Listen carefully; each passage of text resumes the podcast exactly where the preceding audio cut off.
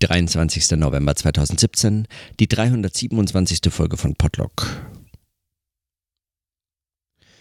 Nach sieben Stunden Zugfahrt von Bern nach Nürnberg, dort mache ich Zwischenstation auf dem Weg zur Redaktionskonferenz morgen in Leipzig,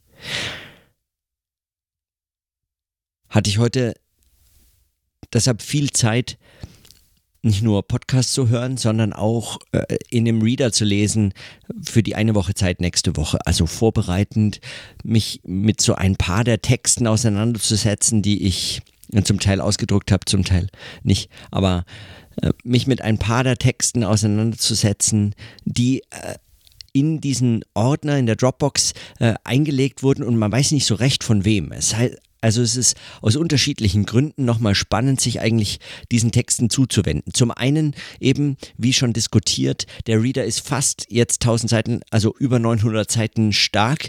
Äh, das heißt, es ist ein Reader für eine Woche Zeit, der letztlich sowas wie zweieinhalb, drei Monate Zeit in Anspruch nehmen würde, wenn man ihn dann wirklich studieren wollte. Das heißt, es ist ein Reader, der, der Lektüren anbietet, um sie nicht zu lesen. Ganz, äh, also ist eigentlich stark. Das ist letztlich äh, wirklich einfach stark.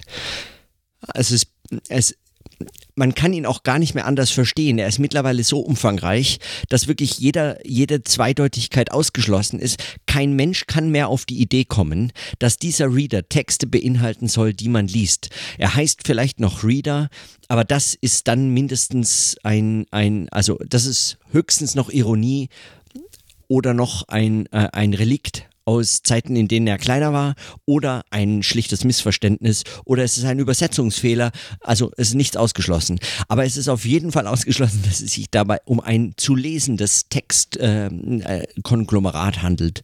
Eine Ansammlung von Texten, die man lesen und vorbereiten, durcharbeiten sollte.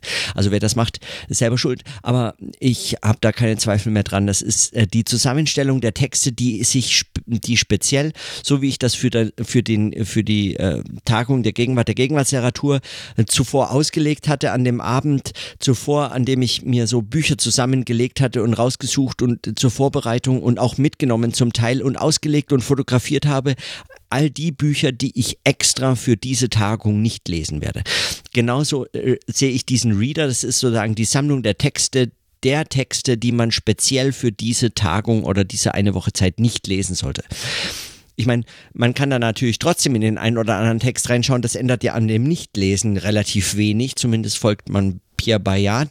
Aber äh, also Genau. Und das das eine, warum das sehr spannend ist. Also ein, ein, ein, Reader, der behauptet, einer zu sein und eigentlich letztlich sich schon allein durch den Umfang äh, selbst in Frage stellt, nicht zu lesen ist. Und zum anderen sind die Texte reingelegt worden von irgendwem und man weiß nicht genau von wem. Also ist nicht immer einsichtig, von wem die Texte eingestellt werden, äh, weil äh, vieles äh, Maren Lehmann äh, eingestellt hat und dann äh, wurden ihr vermutlich die Texte vorher per E-Mail zugeschickt. Das heißt, sie hat nicht alle selber verantwortet, sondern das waren auch zum Teil von anderen.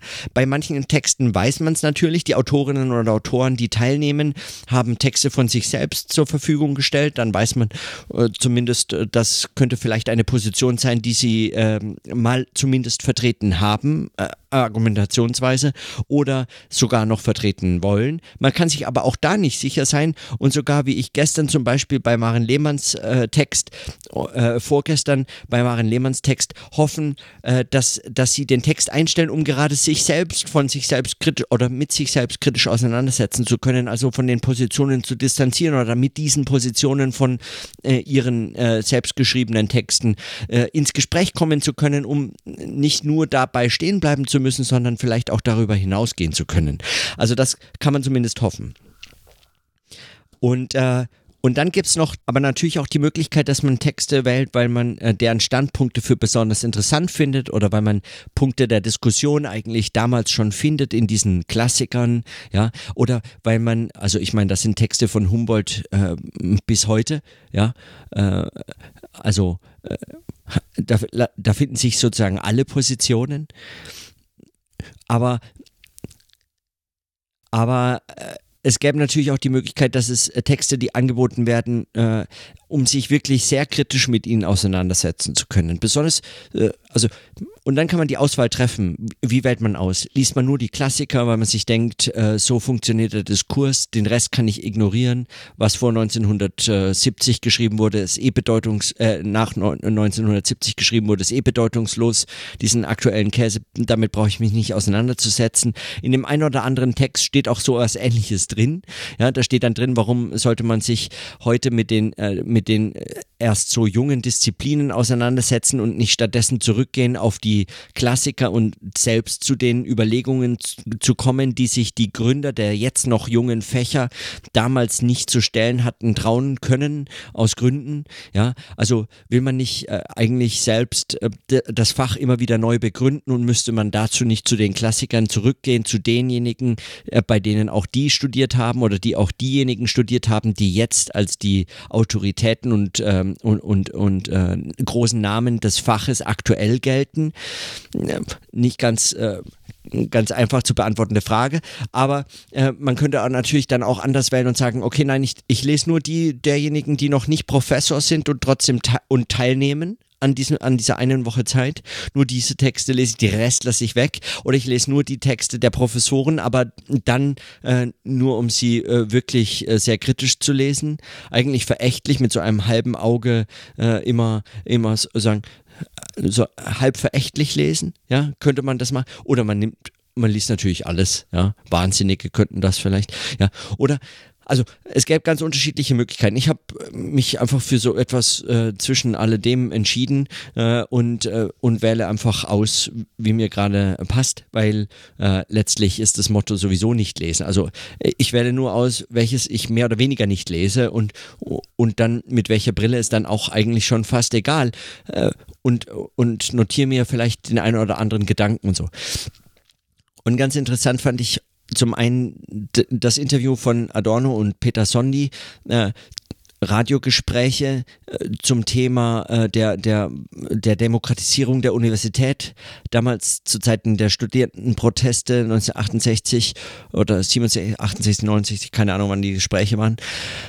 Äh, und es ging um die Frage der Demokratisierbarkeit von Universität oder was Studierende eigentlich wollen, wenn sie das fordern und äh, was äh, ihre Möglichkeiten sind oder sein sollten, auch an so etwas wie Lehre und Forschung teilzuhaben oder das mit zu bestimmen, mit beeinflussen zu können, äh, Mitsprache zu haben und, und was sie eigentlich wissen können und was sie eigentlich können könnten und was sie alle eigentlich sollen, äh, müssten und dürften und so fort.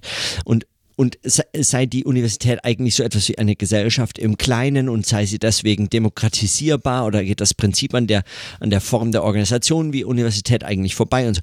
All solche Fragen wurden in diesem Gespräch behandelt. Ganz interessant war dabei, dass, dass es eigentlich also in meiner Lesart zumindest bei Adorno die Position ein wirklich ein Hin und Herfallen zwischen extremer Sympathie für die Studierenden auf der einen Seite, man wollte wirklich, also man er versteht, äh, er bringt zum Ausdruck, er versteht dieses Anliegen und es sei zum Teil absolut berechtigt, äh, da seien große Punkte von Wahrheit drin.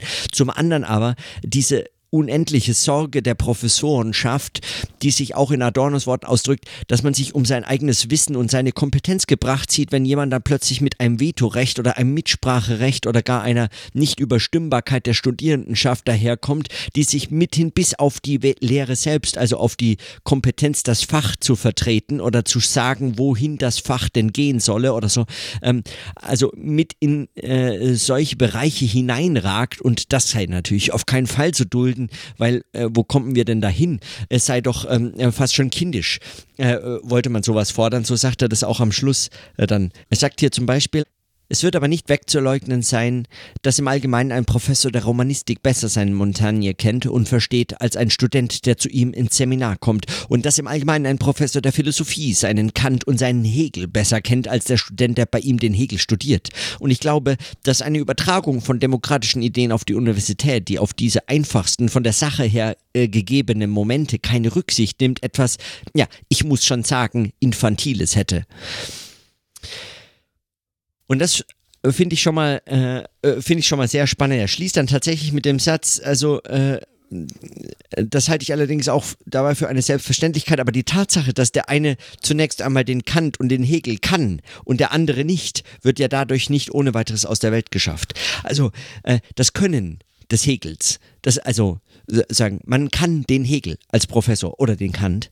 Also diese, diese Wissens, äh, diesen Wissensvorsprung, dieses, dieses kulturelle Kapital, diese, äh, diesen, diese, diese Kompetenz äh, also tatsächlich als Wissen, als, als Bestand, als Wissensbestand, der auch zu schützen wäre, mit, mit dem man äh, sozusagen das, das Produkt, das man auch anzubieten hat.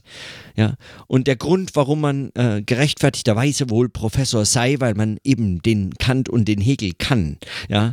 Also so wie Fahrradfahren, so klingt das hier. Und das finde ich schon mal wirklich extrem schräg. Also diese, diese das klingt nach einer äh, das klingt nach einer immens verzweifelten Position. Eine, die eigentlich einem kritischen Denken so in der Form gar nicht mehr entspricht. Als könnte man, ich meine, es, es spricht gegen alles, äh, beispielsweise allein diese Formulierung. Ich meine, der Punkt ist natürlich berechtigt, also zum Teil. Klar, äh, wenn man sich lange mit, äh, mit Hegel und Kant auseinandersetzt, dann, ähm, dann hat man äh, viel, äh, eine andere Erfahrung, diese Texte zu lesen, als jemand, der das nicht tut oder gerade damit anfängt. Und wie will man jemandem die Entscheidung, was ein Fach denn sei und wie, äh, wie es zu unterrichten sei, überantworten, der das Fach eben gerade begonnen hat zu studieren und von ihm nicht viel mehr als den Namen weiß oder so.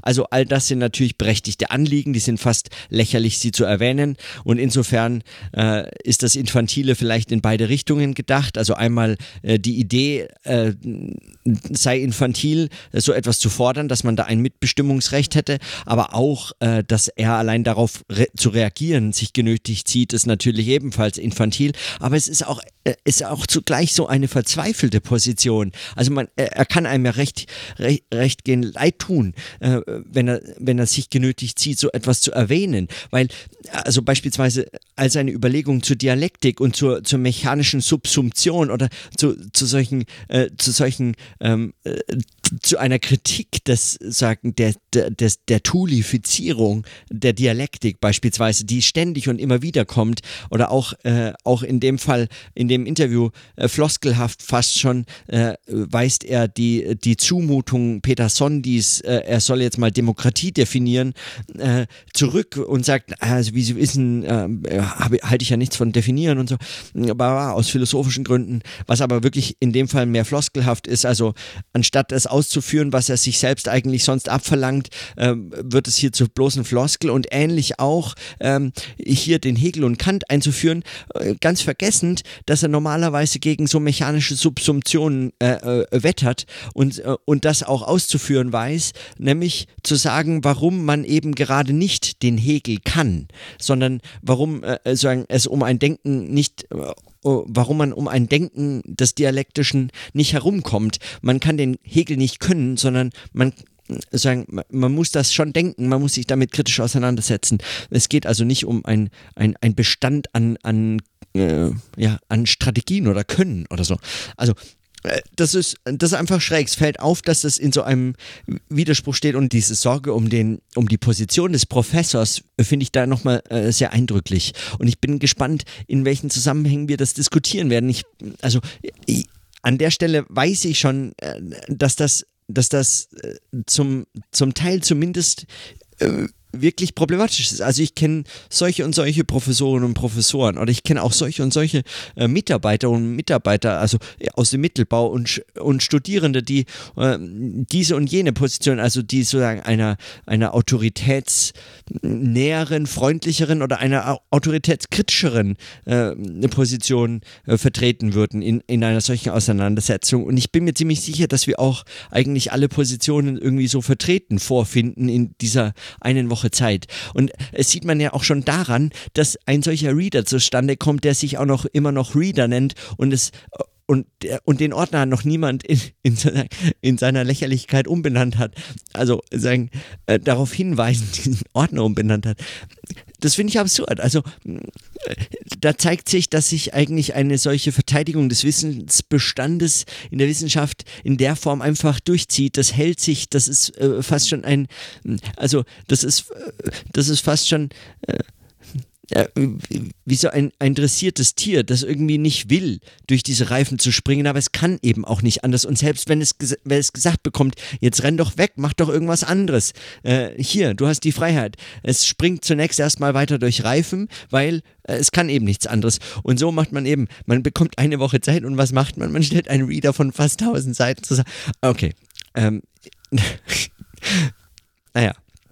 Ich habe mich äh, äh also, äh, okay, der Punkt ist mir klar. Aber, ähm, aber, also solche Überlegungen zumindest äh, äh, haben sich mir heute, habe ich mir heute gemacht. Also, oder solche Fragen stellen sich mir, wenn ich mich, wenn ich mir überlege, was jetzt auf mich zukommt, auch in den nächsten Tagen äh, und wie wir das diskutieren werden. Ich, ich halte das aus diesen Gründen unter anderem für extrem spannend. Es, äh, ich glaube, darüber kann man sehr viel lernen, was, was Lernen, Lehren, Forschen, Arbeiten, Denken äh, an Universitäten oder an anderen Orten äh, oder an äh, der, den Orten, die zu denen Universitäten werden können, könnten, ja, äh, in, in den nächsten Jahren auch bedeuten kann, wie man sich damit auseinandersetzt. Ich, ich hoffe, ich erhoffe mir zumindest, dass man darüber etwas lernt und ich kann mir vorstellen, dass das, äh, dass das die nächsten Tage eigentlich zeigen. Ich weiß gar nicht, wie man, äh, ja, vielleicht, vielleicht kann man es einfach damit, äh, damit belassen. Ich meine, ich könnte noch ich hatte mir natürlich auch viel überlegt, wie man das mit Sprechen, äh, mit einer sprechenden Kritik oder wie man so in diese Richtung verbinden könnte. Aber das wird sich zeigen oder äh, das, das wird man eben sprechen müssen. Das, das kann man äh, nicht so im Vorfeld klären. Oder, oder könnte man vielleicht, aber sollte man, weiß ich nicht. Also die Fragen stellen sich mir und, äh, und so die die verfolge ich auch, aber äh, soweit erstmal, glaube ich, heute meine Lektürennotizen. So einfach nur so ein paar, ja. Ich bemerke zumindest darin, in diesen Widersprüchen und, und diesen Widerständen, die ich selber auch diesen Texten oder dem, dem Reader als Ganzen oder so, ähm, vielleicht auch durch meine äh, Rückenschmerzen im Zug so irgendwie aufbringen und die ganze Zeit so, sich in mir äh, so sträubt auch äh, dagegen dass sich darin eine Vorfreude entwickelt, auch äh, mehr und mehr noch eine Vorfreude entwickelt auf die Woche Zeit und auf diese Auseinandersetzung und Diskussion. So. Und in diesem Sinne schließe ich die Notizen für heute und erstmal bis morgen.